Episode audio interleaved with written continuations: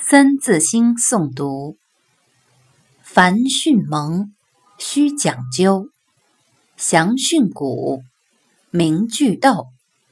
为学者，必有初。小学中，至四书。也就是说，凡是教小孩子读书，必须教授以理，考究事实，既要详细解释每个字词的意思。又要说明应该在哪里停顿断句。